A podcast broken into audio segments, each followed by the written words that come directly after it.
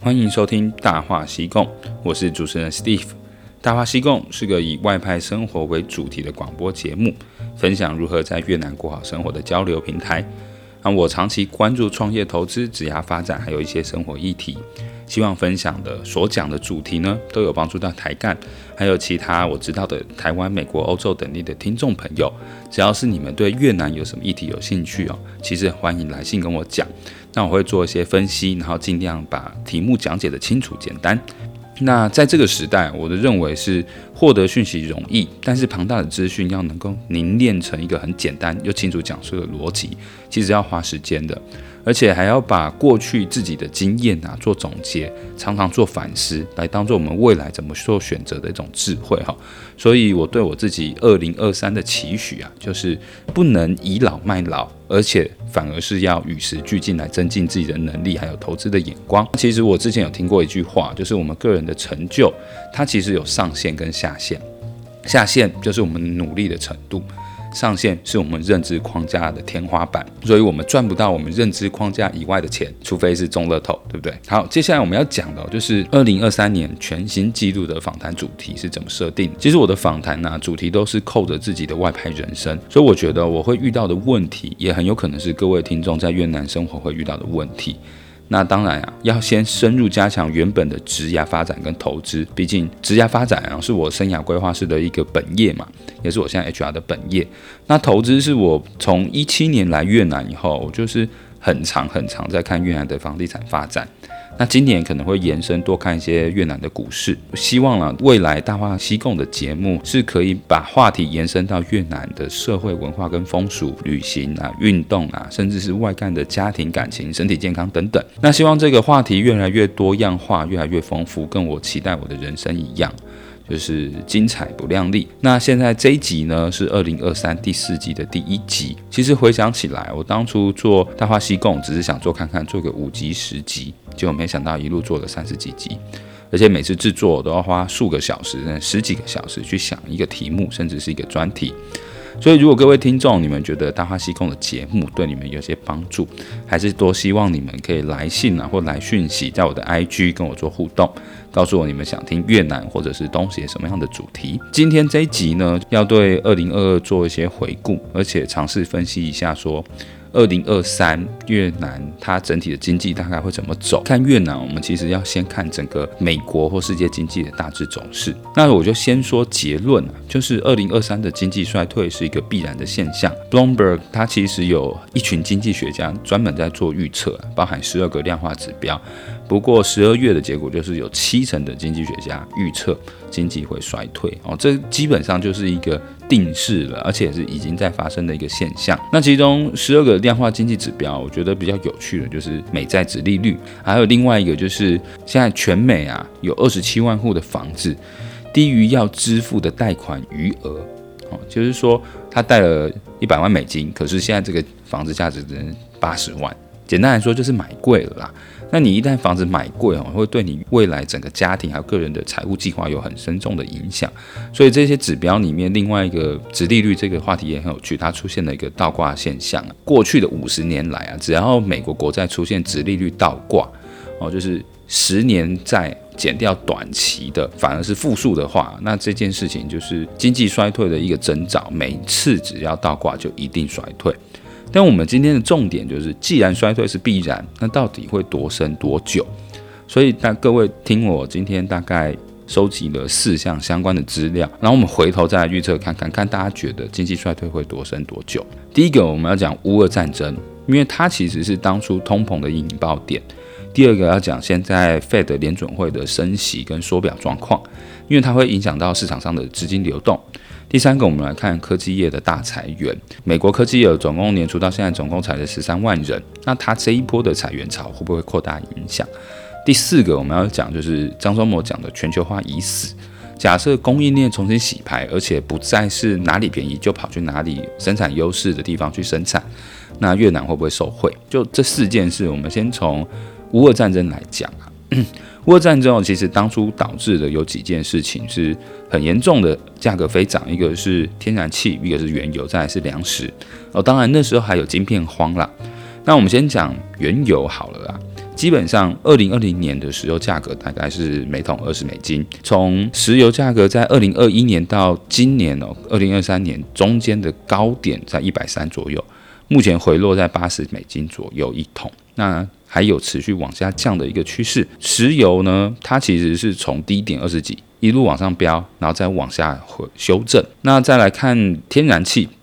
天然气的指数，尤其是欧盟 T T T 呃 T T F 指数啊，其实以往它都在五到十之间徘徊啊。那在二零二二的八月走上九十九的高峰，而且是涨了十倍。九月二十六的时候，北溪二号有问题嘛，天然气管系被炸。所以欧洲就开始疯狂买天异化的天然气过冬天。那现在天然气指数也回到二十五左右，显示呃天然气跟原油它都已经往下修正，当然还没有到很之前的低点啦。那再我们来看粮食价格的变化，粮食价格我们要看 FAO 粮食指数，目前是一月粮食指数，大麦、小麦综合指数大概一百三十多点。大概跟二零二一年相当差不多，不过二零二零年通常这个指数在九十几，所以现在还是相当于高点。但是跟乌俄战争刚开始哦，那多那时候很多小麦啊、大麦啊、肥料啊都卡在俄罗斯跟乌克兰的时候，那时候大概是一百五到一百八之间，所以也是回跌。所以这个天然气、原油、粮食，他们都是从低点往上走。走到很高点，然后又回落，这个就是我们看到这个 CPI 慢慢往下降的一部分原因啦。那乌俄战争它影响还在，但是处于修正的状况。那第二个我们要讲的就是通膨升息费德的这件事情啊。首先呢，我们要先了解，当初五月就讲说通膨时代来临，而无薪假会不会来？那很不幸的就是，我们很快就看到这一波冲击啊，有很多工厂、纺织啊、鞋业等等哦，好像一月多就开始放假。呃，祝这些台干大家可以先回去过一个好年，希望你们回来以后都很忙，有公司有很多订单可以做。先回来讲啊，就是费德要阻止通膨这件事情，首先通膨被定在两趴，两趴它其实没有一个依据了，到底两趴好还是不好？这其实是有一个典故，然后就是当初纽西兰在定的时候，随口喊了一个零到一趴的通膨，后来美国把它作为弹性的调整，变两趴通膨当做一个指标，但是没有人知道好不好，你只能用已经有的惯例去定一个这个目标，所以联准会它是希望通膨可以回到两趴，整个通膨的 CPI 指数它是怎么组成，我们才知道说现在 CPI 回到七 percent 左右，它到底是一个什么状况。CPI 分成八大类啊，第一个 housing 住房的这个占四成，接下来的交通一成五，食物饮料占一成五，所以这个总共加起来七成哦，就是 housing 已经有开始回跌了，因为经济状况不好嘛，所以大楼、办公室或商场的租金都下降，那房租也下降，所以这 housing 是已经有开始有控制。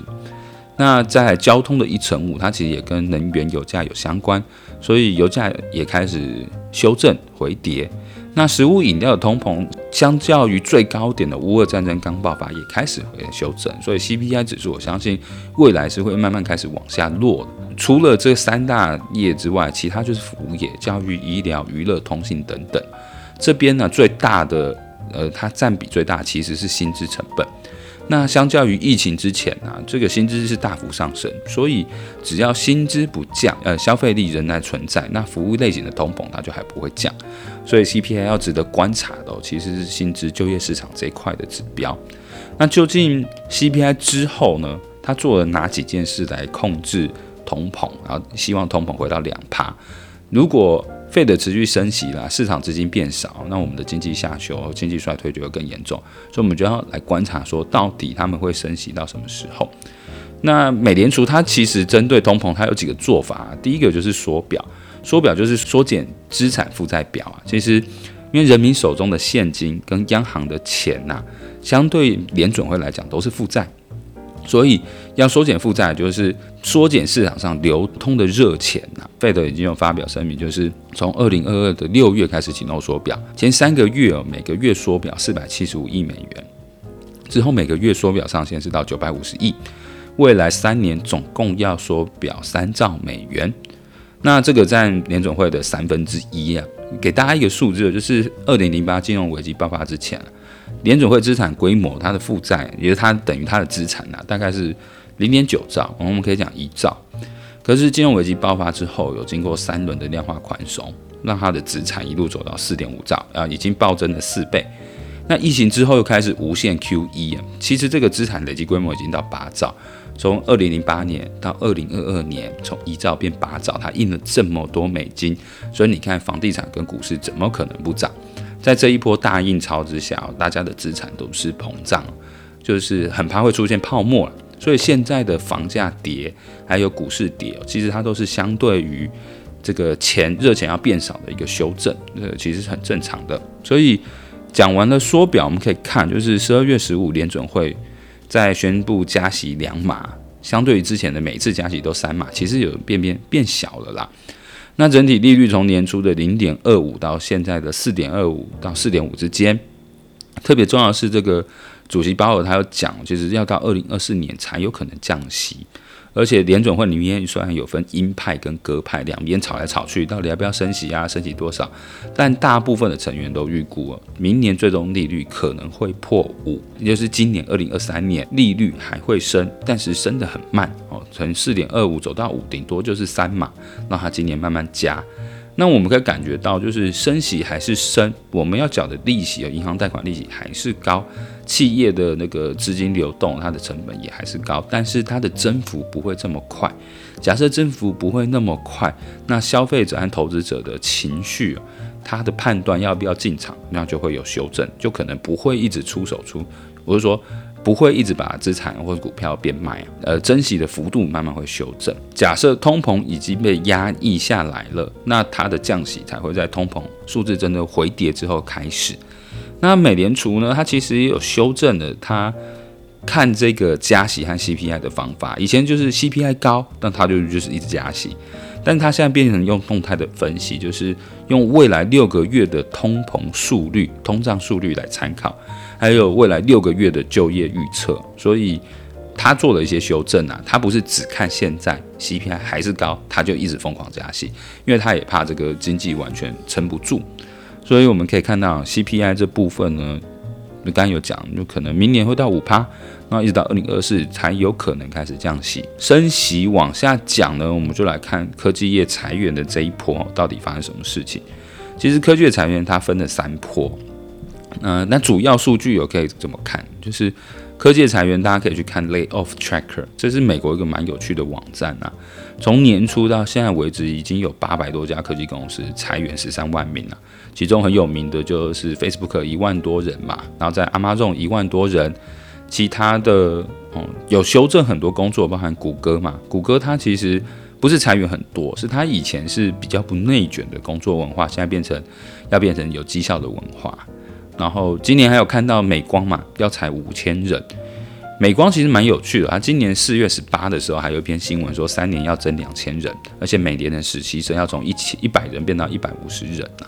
但是十二月二十二号，因为库存很高的关系，就美光要裁十 percent 的人。那公司有四万八千人，十 percent 就是四千八，接近五千人哦。所以当初说要增两千，现在要呃开除五千人，我觉得。这个这个消息也是蛮打脸的啦。那这其实也反映了，就是科技业在疫情那个时候，他们其实是受惠很多的。那现在尤其修正最凶的就是疫情股。疫情股是指什么？就是线上医生呐，哦，或是视讯软体 Room 啊，或者线上会议啊，线上教育，还有在。家办公、在家工作、在家健身等等的股票，还有二手车交易平台等等，这些股票现在都修正九十九 percent 左右，就非常惨。所以第一波的疫情股狂跌，那接下来就是科技股啊，包含 Apple、Google、Microsoft 等等啊，其实他们。他们的裁员也分两种，一个是疫情的时候，他们的生意很好嘛，因为家居啊、电子商务啊都很火，所以大量投入广告，他们的营收就高。他们也认为未来会有三十 percent 的成长，就一直疯狂招人。那现在经济一下行，那财报表现不如预期，他唯一修正最快的就是开除员工。所以可以看到，就是这个等于等于是招募的泡沫啊，现在有点戳破，先修正。所以第一波是疫情股，第二波是科技的相关的类股啊。还有特斯拉嘛，特斯拉也跌七成哦。现在继续买买特斯拉股票的，应该就是有信仰，所以才会一直买。就是科技业把之前扩充的人全部就除掉的时候，其实还有一些人在其中会是影响，有些中高阶的主管呢，因为他们中高阶白领主管，你你裁掉一个人，说不定抵掉三个基层员工。所以这一波对加州北美的高科技人才其实蛮伤的。我相信很多人在他们的就业啊、职涯发展之中，可能是第一次经历这种不太好的体验。那接下来我们可以看到，就是互联网公司的业绩迅速下滑，一直亏损。那很多的高科技白领加起来就是拜拜了嘛。那整个 Apple、Microsoft、Amazon、特斯拉还有 Google 加起来，一年它股票就少了三点四万亿，少这么多，裁员是合理的吧？这个一想就知道。那我们再看，就是。从科技业完以后往外扩散到的各行各业啊，其实影响程度不一，还是有发展很好的，比如说能源业、电池啊、太阳能板、储能，其实我知道他们的发展都非常好。我像台股有某些这相关类股，它还是有涨。另外呢，还有一个是我很惊讶，它也裁员了，百事可乐这个传统消费品啊，我知道可口可乐去年每相比前一年每月的销售都是涨了十 percent，因为天气热嘛。所以大量喝可乐人也变化，我觉得极端气候啊，然后热的时间比较长，是饮料公司还有食品股的好机会。但是百事可乐它开始裁员，这就是大家要特别注意。这种民生消费品受影响的时候是蛮严重。那我们也可以知道，就是越南最大的订单就是品牌啊，包含 Nike、阿迪达、Lululemon 啊等等，他们其实订单修正库存过高的消息，也随时都可以看得到。这几波裁员有没有影响到你我的工作机会，还有我们所在公司的产业发展？请大家要深刻的评估啊。那最后呢，我们可以看到就是全球化已死的这件事情啊，以往供应商哪边的生产有优势？生产制造业就往那边跑啊！越南有大量的基础劳动人口呃，便宜的人力，所以本来就是有很多外商会选择这边。然后加上他对欧盟的协议啊，EVFTA、TPP 等等的，哦就是他的协议又签得很好，所以外商 FDI 一定会一直进来。那加上全球化已死的这部分，反而会加快外商投资越南的脚步。为什么？就是以前你在哪一国生产东西，你都可以卖全世界嘛。那现在你必须要分阵营啊！你以前在中国生产东西，你现在不能卖美国，那你是不是要找另外一个基地来做制造？所以越南就会受受惠于这一块。所以我知道，除了今年平阳很有名的乐高啦，或是 Pandora 那个珠宝，北方有苹果、三星、加大，最近还有我刚才讲能源业的电池。啊，储能啊，还有南方有天然气啊等等的哦，北方还有化工、机械制造啊，贸易商都纷纷进去，所以在越南也是北越的外商外干的工作机会其实是会变多的哦。这部分听众朋友可以注意一下。讲完的，整个全球的经济是衰退，那美国也衰退，只是衰退的深浅不一样，但是越南哦，尤其东协和印度都是会变好的。根据第十五届的国会啊，第四次会议，二零二三年越南整个经济社会的发展，它的决议是国内的 GDP 要涨六点五 percent，然后人均要走到四千四美金，而且。消费指数 CPI 增这个通膨大概是四点五 percent，其实就可以看到，就是通膨有四点五 percent，你的薪资增加可能是一部分很重要的部分。那这么多指标，究竟我们想要了解，就是到底房市或股票是台湾还是越南哪边值得投资？大家可以先看到，就是越南股票我不知道，但台股跟美股的市场联动是非常非常深的，